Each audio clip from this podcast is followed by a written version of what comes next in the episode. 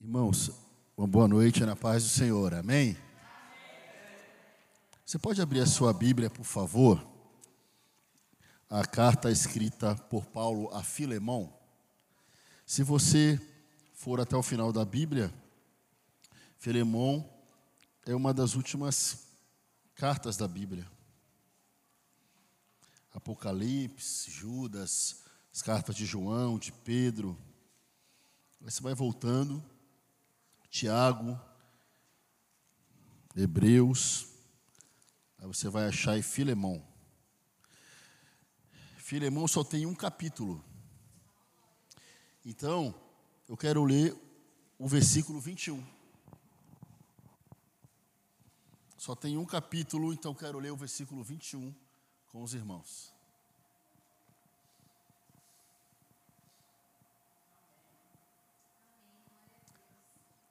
Glória a Deus.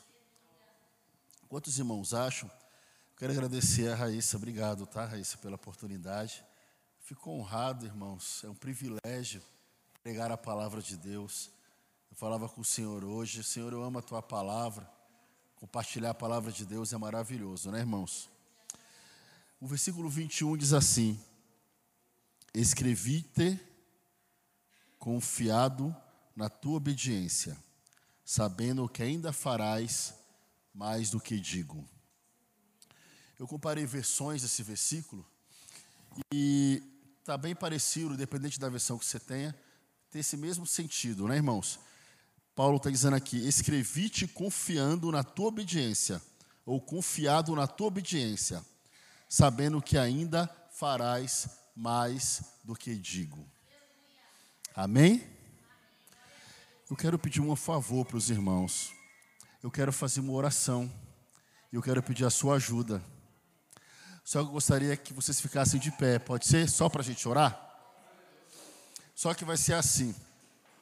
Eu vou pedir a ajuda de vocês. Eu quero que você ore pela pessoa que está do seu lado. Vou pedir até para o Lucas ficar aqui na frente, do lado do nosso irmão. Isso, quero que você fique do lado de alguém você não vai orar por você. Alguém fique perto da irmã Zefinha. Sabe por quê, irmãos? É, você não sabe, você não sabe como que essa pessoa chegou aqui. Você não sabe como que ela está. E você não sabe quais são os anseios. Você não sabe o que ela orou hoje de manhã. Você não sabe o que ela pediu de madrugada. Você não sabe o que ela pediu quando chegou aqui. Talvez a pessoa nem pediu nada, mas Deus viu o pensamento dessa pessoa até aqui. Então eu quero pedir para você orar por essa pessoa. Você não vai falar nada, não vai pedir nada para você. Você vai pedir para essa pessoa. Você vai orar por ela. Você vai falar: olha, às vezes você acha que sabe tudo sobre essa pessoa, mas só quem sabe tudo mesmo é Deus. Então você vai orar, vai pedir para Deus falar com ela, falar com ele, amém? Abençoar, dar o que ele precisa, porque orar é atitude de amor, amém? Aí depois que você terminar de orar, diga uma palavra de Deus para essa pessoa, diga que Deus vai abençoar ela, que Deus vai falar, diga quanto ela é amada, o quanto Deus a ama, diga uma palavra de Deus que você o que você quiser, tá bom? Lucas, está com alguém aí, Lucas? Deu oh, glória. Vamos orar? Pai, queremos te agradecer por essa noite. Queremos te agradecer, Pai, porque o Senhor cuidou de tudo para que a gente estivesse aqui. Eu sou prova disso. Obrigado, Pai. Nós somos pecadores diante de um Deus que é tão santo e tão puro. Oh Pai, tem misericórdia de nós, Senhor, porque nós precisamos muito de Ti, precisamos muito de Ti. Oh Pai Santo, o Pai das luzes, oh Pai, esse momento de intercessão, onde nós nos parecemos com Jesus, onde nós parecemos com o Espírito Santo. Oh Pai, obrigado, Pai, por cada um que está orando agora, intercedendo agora. Oh Espírito Santo, já vai ministrando em cada coração nesse momento. Já vai renovando vai quebrando cadeias, já vai quebrando, meu Pai, todo paradigma, tudo aquilo, meu Pai, que trouxe essa pessoa aqui e se há algo que a preocupa, que a deixou ansiosa, que a fez questionar, que a fez perguntar, algo que a entristeceu, às vezes não foi com ela ou com ele, mas o entristeceu por causa de outra pessoa. Mas o Senhor trouxe cada um aqui por um motivo. Aleluia, aleluia, aleluia.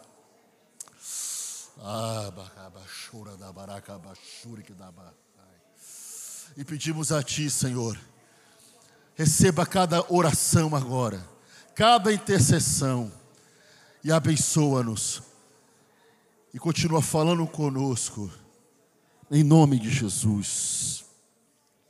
Amém.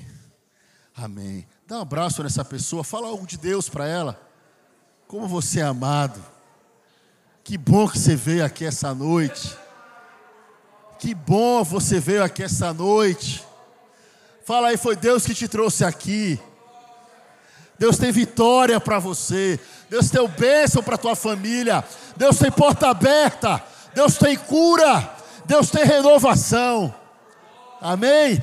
Sente glorificando a Deus. Deixa Deus te usar. Deixa Deus te usar. Glória a Deus. Glória a Deus. Você é importante demais. É mentira do diabo que não vai dar certo. É mentira do diabo que você não tem valor. É mentira do diabo que Deus, que Deus, o diabo fala assim: Deus disse que vai fazer, vai nada. É mentira dele.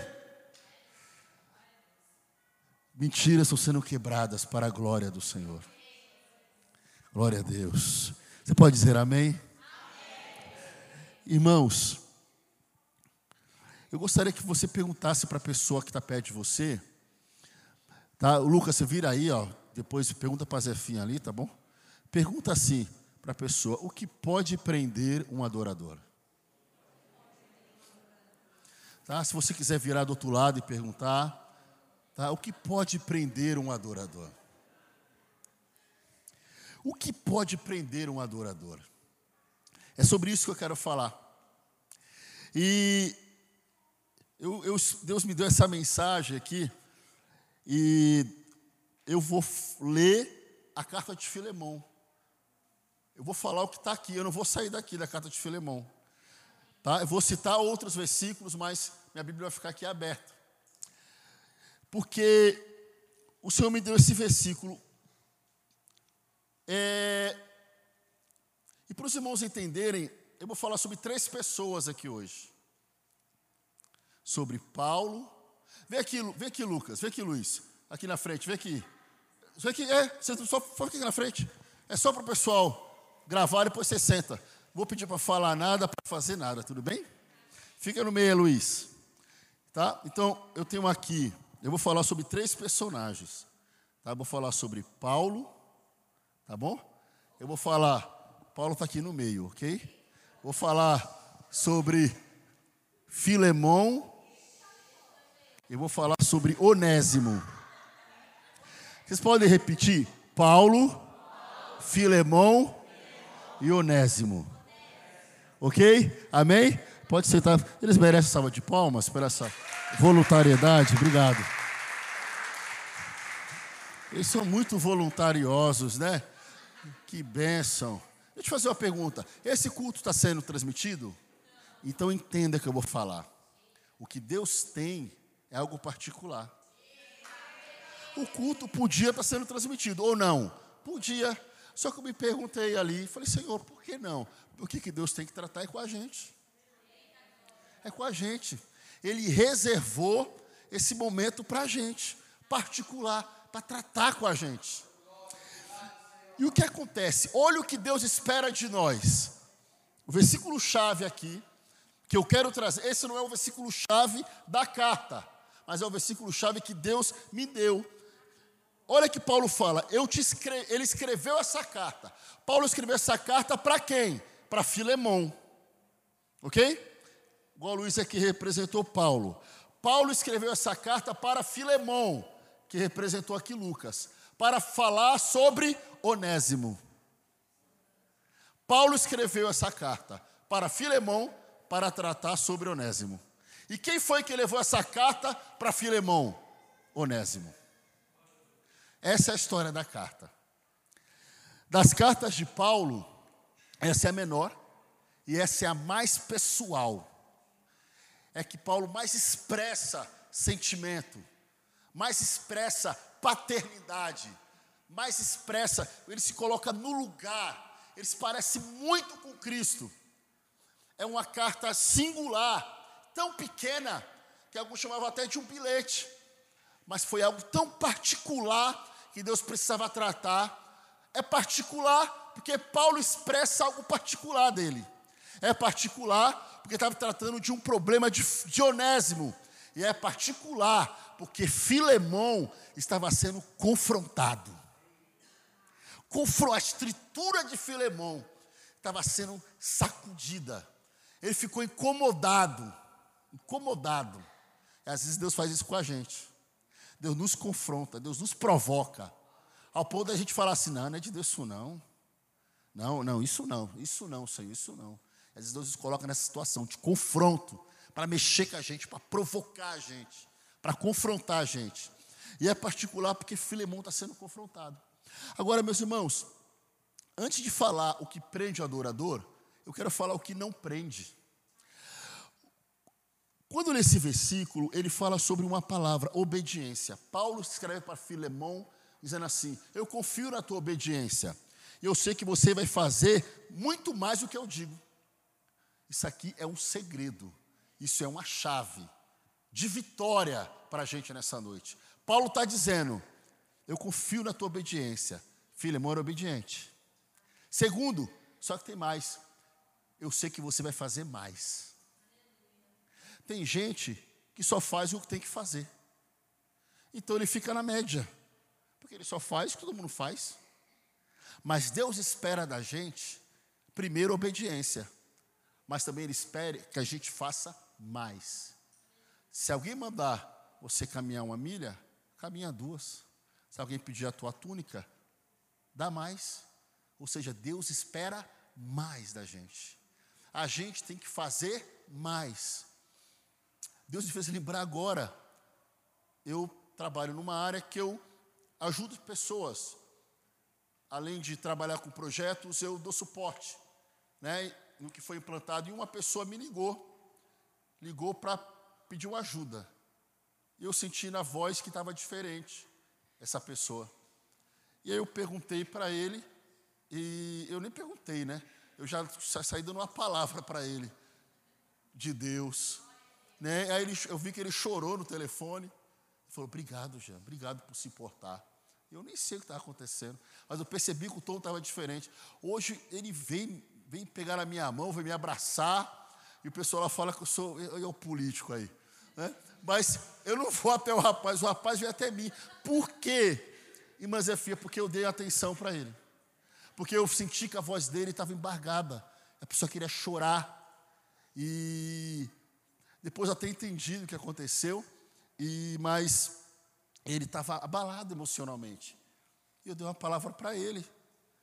E aquilo, ele falou, pô, fez diferença o que você falou. Gente, é, a gente, Deus quer que a gente faça mais. Quer ser diferente? Obedeça, mas faça mais. Eu não ia fazer isso não, mas eu vou pedir só, eu vou pedir só mais essa, tá? Talvez mais duas, mas mais essa. Podia falar para o professor do lado assim? Faça mais.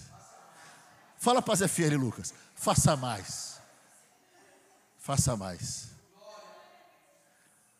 Mas eu, mas eu já obedeço. Faça mais. Deus está falando comigo assim. Às vezes lá em casa, eu faço alguma coisa. Mas Deus está dizendo para mim, Jean, faça mais. Talvez na tua casa, você já faz alguma coisa. Aí talvez alguém fale, ela faz mais que a tua obrigação. Eu está dizendo, não faça só a tua obrigação, não, faça mais. Filemão era uma pessoa que fazia mais, e Paulo sabia disso. A adoração, ela não está em cantar. Louvar a Deus faz parte da adoração. Mas adorar também é servir. E adorar é obedecer.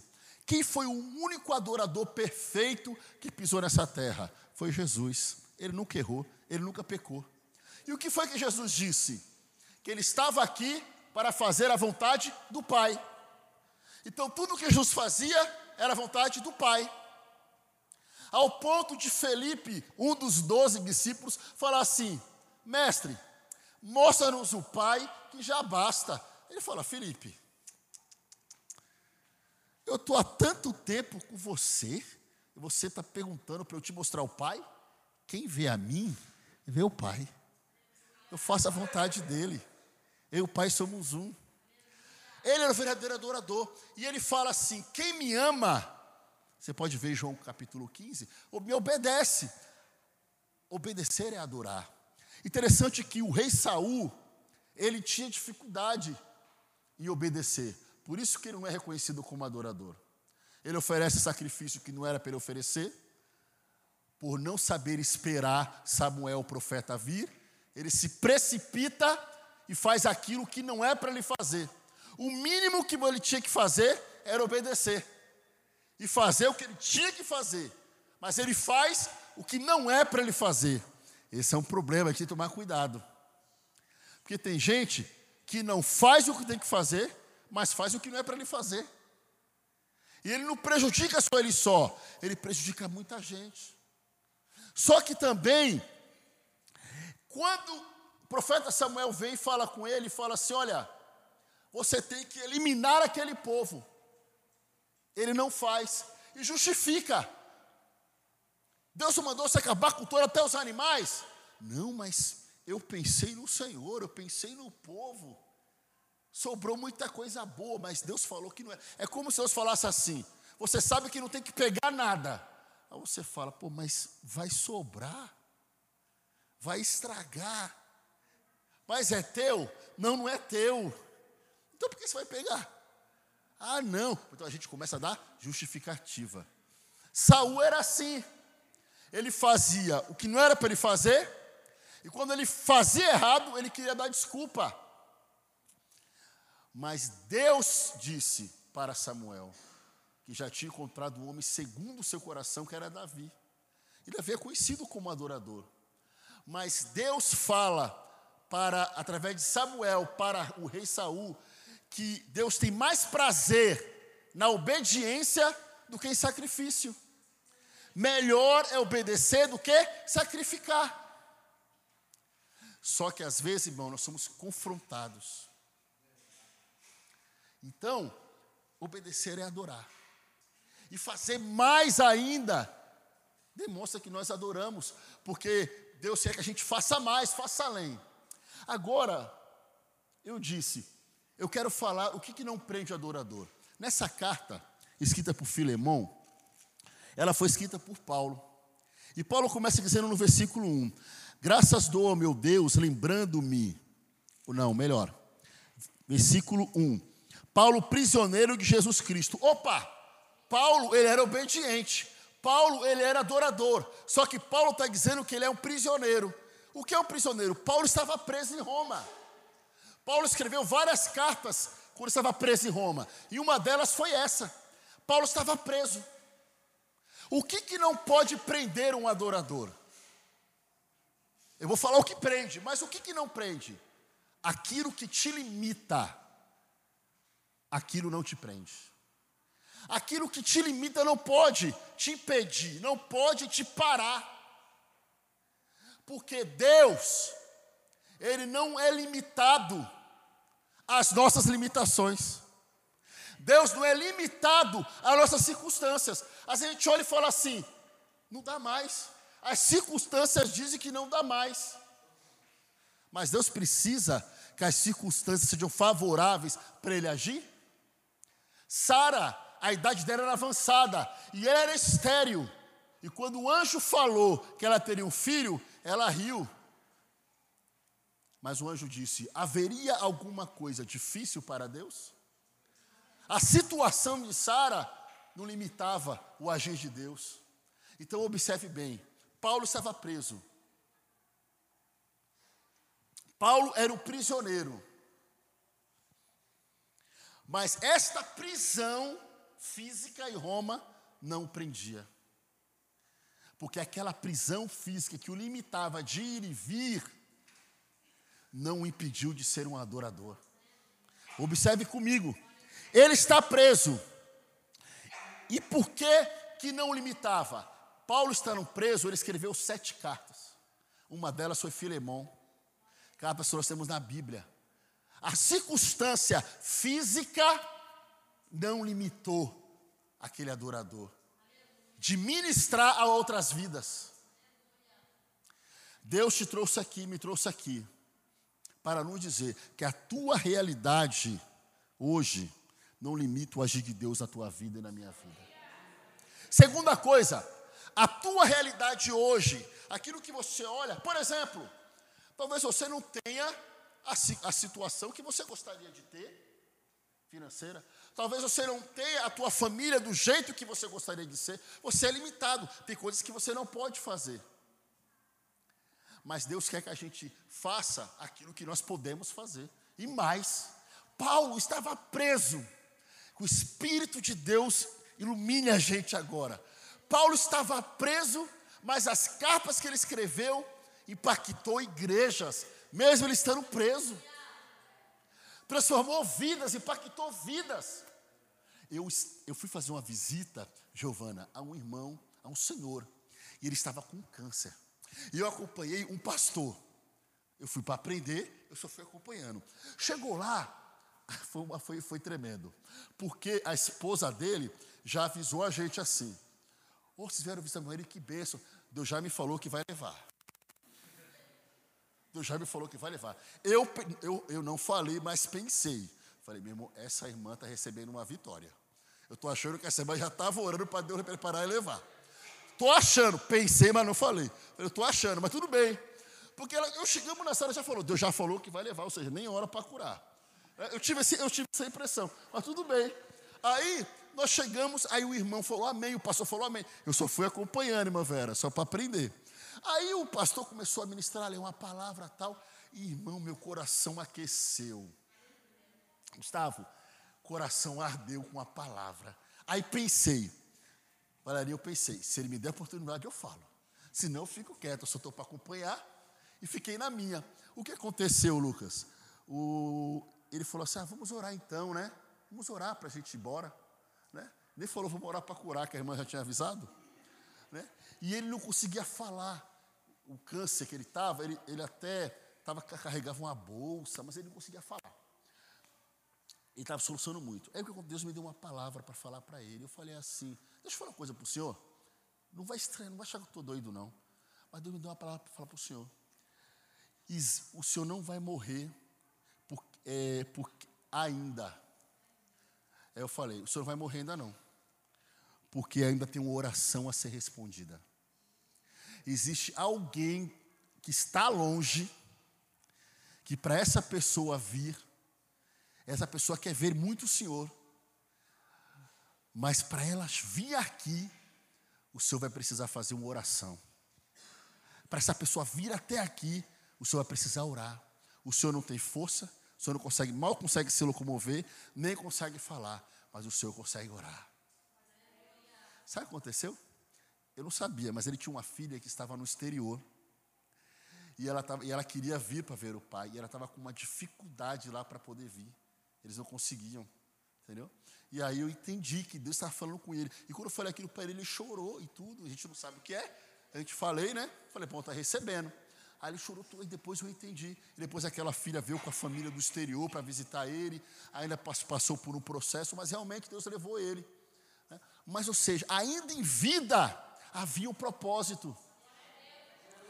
Eu vou, eu vou falar até outra coisa para vocês aqui que aconteceu essa, essa semana. Eu tenho para você ver como que Deus é tremendo. Aborto é pecado, não é verdade, irmãos? Tirar uma vida é pecado. Isso está sendo falado, até sendo discutido nesse momento, né, com os princípios cristãos. Tem um casal de amigos que a esposa dele engravidou e ele veio, falou comigo, celebrou, sabe? E me abraçou. Então eu falei, poxa, meu irmão, para dar uns tapões nas costas dele de alegria. Eu falei, nossa, que legal. Aí o que aconteceu? Aconteceu, Cajé, esse a esposa dele teve um aborto espontâneo, perdeu a criança. Perdeu, aconteceu, foi um acidente, perdeu. Só que aquela criança estava ali, havia uma vida ali. Tinha poucas semanas, né, acho que talvez um pouco mais de dois meses, mas havia uma vida ali. E aí, eu conversando com outra pessoa que sabia disso, eu estava falando, Deus me deu um entendimento que aquela criança Deus levou. É uma vida, Deus guardou. Mas no pouco tempo de vida que ela estava ali, ela cumpriu o propósito. Sabe por quê? Gente, Deus é sensacional. Sabe o que aconteceu? Ele chegou para mim agora, essa semana, e falou assim: Como foi o fim de semana, meu meu? Foi benção. Foi maravilhoso. E tal, fui para a igreja, fui. Oh, glória, tá aí. E você, rapaz, aconteceu um negócio tremendo. A minha esposa não falava com a minha mãe, e ele está muitos anos, mais de 10 anos que está com ela. E a minha esposa fez um almoço de aniversário, e foi o melhor almoço da, da minha vida, depois que eu estou com ela, porque a minha mãe e a minha irmã estavam. Tem coisa que é comum para alguns, mas para outro é extraordinário. E ele falou: a cabeça da minha esposa está mudando. Todo, todos nós temos um propósito. A situação não limitava Paulo. Paulo estava. Segundo, você vai ver lá em Atos, que, que é muito clássico isso. Paulo estava preso com Silas, mas perto da meia-noite eles louvavam ao Senhor. A prisão não impediu eles de louvar. A prisão não impediu Paulo de escrever cartas. Eu não sei, meu irmão, a tua limitação hoje. Deus está dizendo para você e para mim, do jeito que tu tá, hoje eu quero te usar. Ah, não. Mas é finha falava aqui de oferta. Aí alguém fala assim, mas é finha.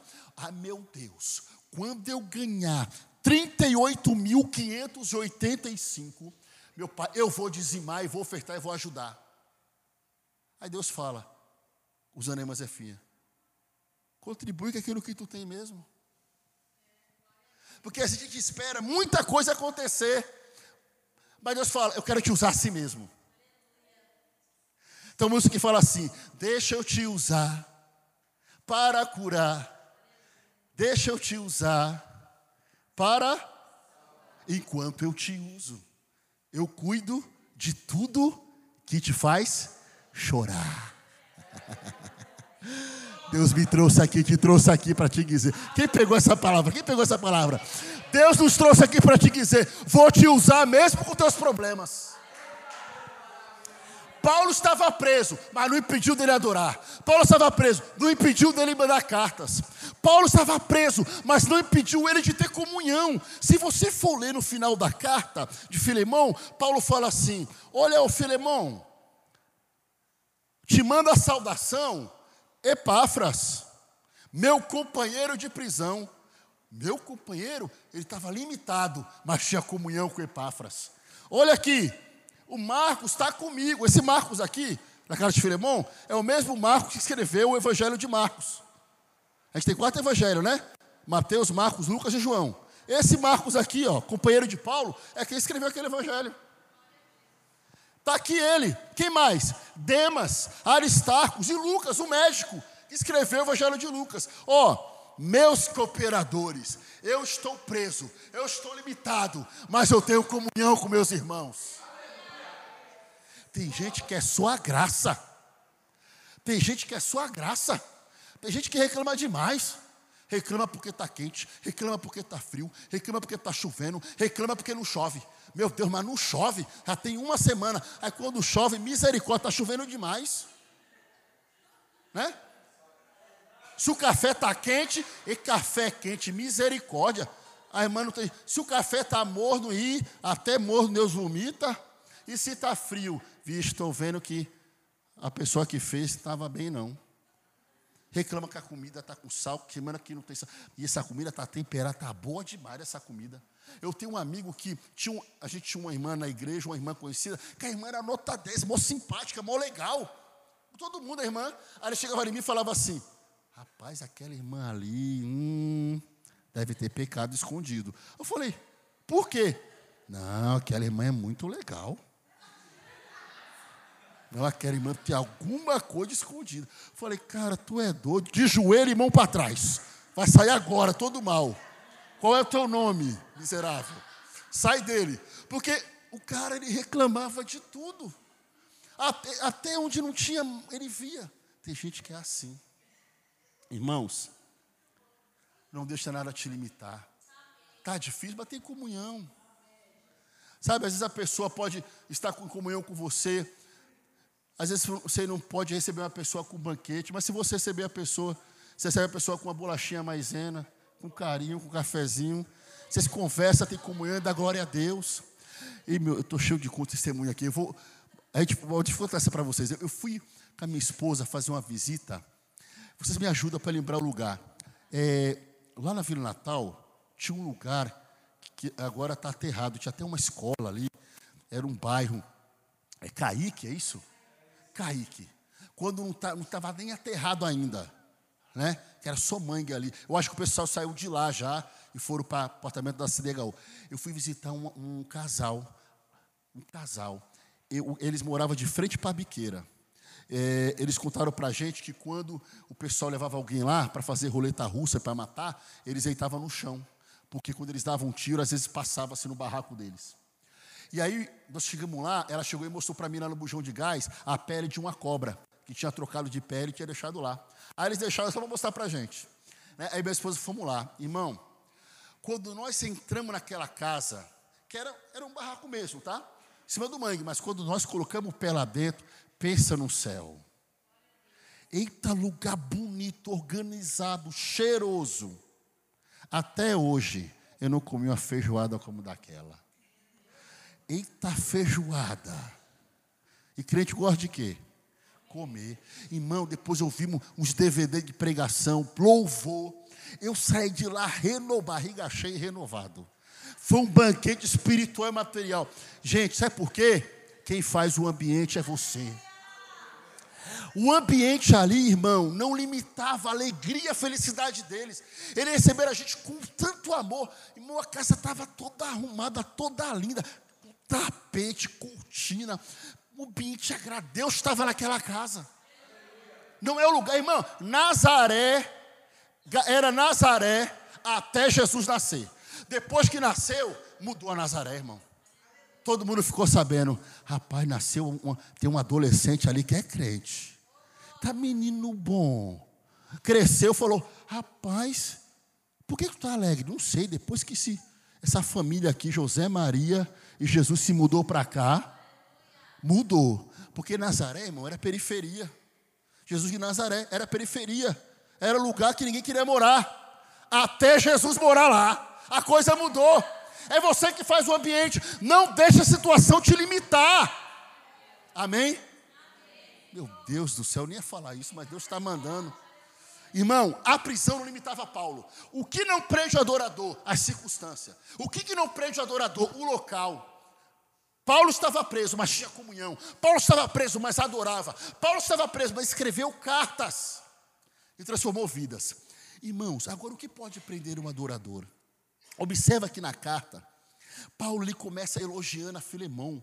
Ele fala aqui, irmãos, é, no Filemão, a partir do versículo 4, graças dou ao meu Deus, lembrando-te de ti nas minhas orações. Paulo orava por ele. Paulo fala assim: ouvindo a tua caridade, a tua fé que tens para com o Senhor Jesus Cristo e com todos. Mesmo Filemão era amoroso, era cuidadoso. Filemão era um cristão rico, ok? Que era da igreja de Colossos. Na Bíblia tem uma carta escrita aos Colossenses. Filemão era dessa igreja, tá? A história da igreja diz que eles chegaram a fazer culto na casa, é como fosse a casa da irmã Roseli. Né? Não sei se era rico como a irmã Roseli, mas lá na casa de Filemão tinha, tinha um, um connect. Na casa de Filemão tinha um connect. Sabia, irmã Zefinha? Na casa de Filemão tinha um connect. Ô, oh, irmã Roseli, eu estou olhando para a irmã Zefinha, né? Na verdade eu estava, tudo bem, não dá nem para disfarçar. Irmãos, ele havia o conecte na casa de Filemão. Agora olha aqui, irmãos. Paulo só elegia Filemão. Olha, eu tive grande alegria e consolação do teu amor, porque por ti, o irmão, por ti, o meu irmão, o coração dos santos foi reanimado. Ele está dizendo que Filemão, ele ajudava muita gente. Filemão era aquele que era gostava da parte social da igreja. Lucivaldo. É parecido contigo, Lucivaldo.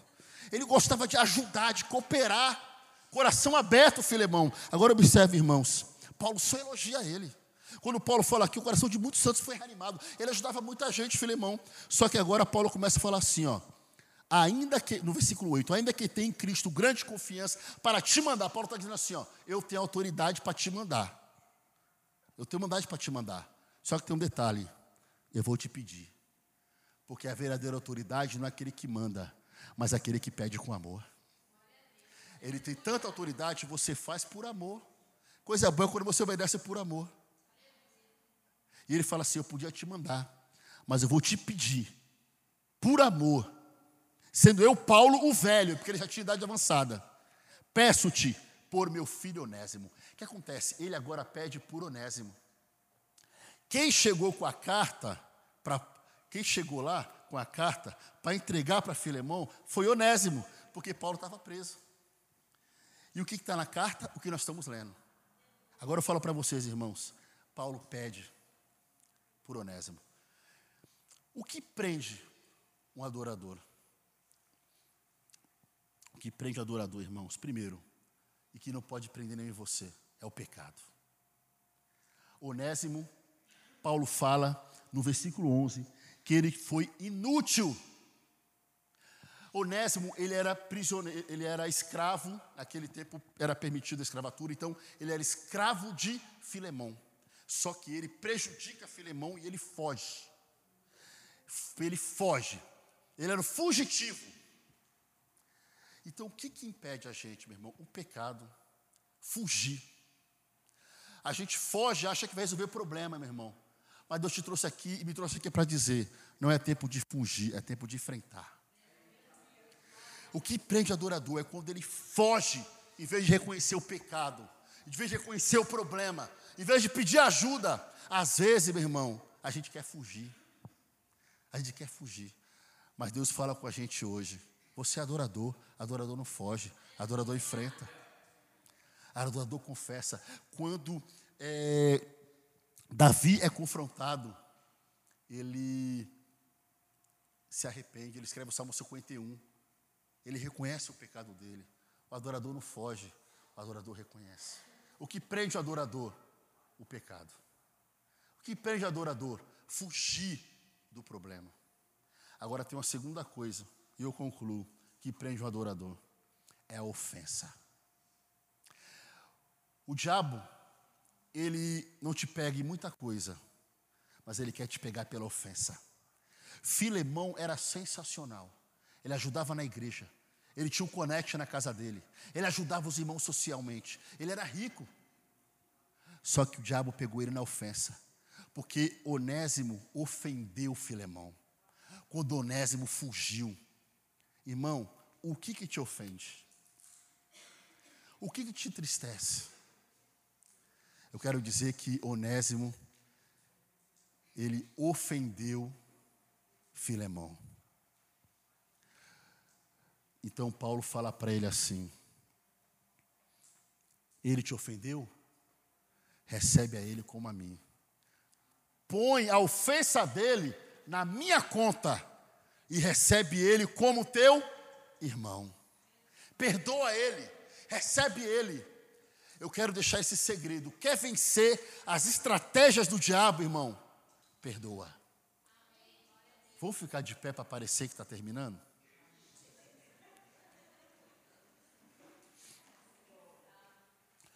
E sabe que Deus espera? Sabe que Paulo espera de Filemão? Espera o seguinte: obedeça o que eu estou te pedindo e faça mais. Filemão é confrontado. Às vezes, meus irmãos, vai doer, vai ter gosto de bezetacil, mas vai curar. Às vezes, a gente é bom com muita gente, mas não é bom com o que a gente tem que ser. A gente, às vezes, é legal com muita gente, mas não quer perdoar quem Deus está mandando a gente perdoar. Quer vencer? Vença a ofensa. Porque a ofensa, meu irmão, não vai prender você. A ofensa não vai me prender, porque nós somos verdadeiros adoradores. Qual é o segredo? Paulo fala para ele assim. Paulo fala para ele assim: Se te fez algum dano ou te deve alguma coisa, põe na minha conta. Eu pago a dívida. Porque Filemão devia a vida dele a Paulo. Irmão, a gente deve a nossa vida para Jesus. Eu não perdoo porque alguém merece. Eu perdoo porque essa pessoa precisa. Eu libero porque eu preciso. Eu libero porque eu pareço com Jesus. Eu quero repreender em nome de Jesus nesta noite toda ofensa. Porque Deus vai dar forças. Porque alguém aqui precisa liberar alguém. Quando eu cheguei, estava cantando um louvor sobre quebra-cadeias, né? Portas. Deus vai quebrar hoje. Porque Deus vai mandar alguém para você abençoar. Eu vou terminar dizendo isso aqui. Eu termino. A gente louva a Deus. É, talvez alguém já ouviu isso. Uma irmã foi num culto. E o pastor estava pregando, aqui em Cubatão. E o pastor estava pregando e falou assim: perdoa. Quando você perdoa, você libera o canal da bênção de Deus. A irmã estava lá e, ele, e o pastor pregando, e aquilo estava confrontando ela, que estava doendo. E ela lembrava do irmão dela, que há muitos anos não falava com o irmão dela. E aquela irmã estava numa situação financeira difícil, devendo aluguel, sabe, desempregada, difícil. E o pastor pregando, perdoa que nós vamos liberar. E, e, o irmão dela na cabeça dela, sabe o que ela fez? Terminou o culto, ela procurou o telefone do irmão dela, o contato ligou para a família, foi atrás e ligou para o irmão dela e chorando falou para ela assim: irmão, há mais de 10 anos que eu não falo contigo, me perdoa, eu sou crente, me perdoa, eu quero te ver, me perdoa. O irmão dela começou a chorar e falou: há tempos que eu quero voltar a falar contigo. Chorando e falou assim: eu quero te ver. Eu vou pagar a tua passagem de avião para você vir me visitar. Pago não, o carro vai te pegar na porta até o aeroporto. Então, aí chegou, não chegou, ele estava com a nave dele lá esperando ela. Recebeu com a esposa, com os filhos, levou para casa. O, irmão, o irmão dela era abençoado, era um empresário próspero no Nordeste recebeu a irmã, falou assim, a irmã falou a situação dela, ele comprou uma casa para ela aqui na Baixada. A, o canal da bênção foi liberado, porque ela resolveu perdoar. Vamos louvar ao Senhor.